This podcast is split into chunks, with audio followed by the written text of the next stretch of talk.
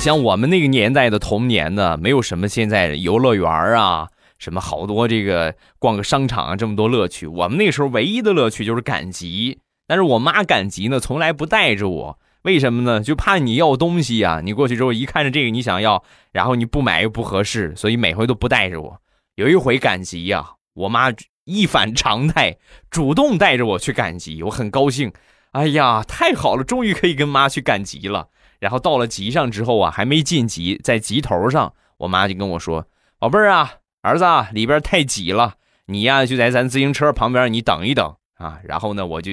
我也听话，我就在自行车旁边啊等了我妈一上午。等我妈买完东西出来，大包小包把这个买的东西呀，自行车嘛就捆捆到这个自行车的后座上。我说：“那妈，我坐大梁上吧？你这大梁能你坐吗？”说完又拿出了一袋面，把面放到大梁上。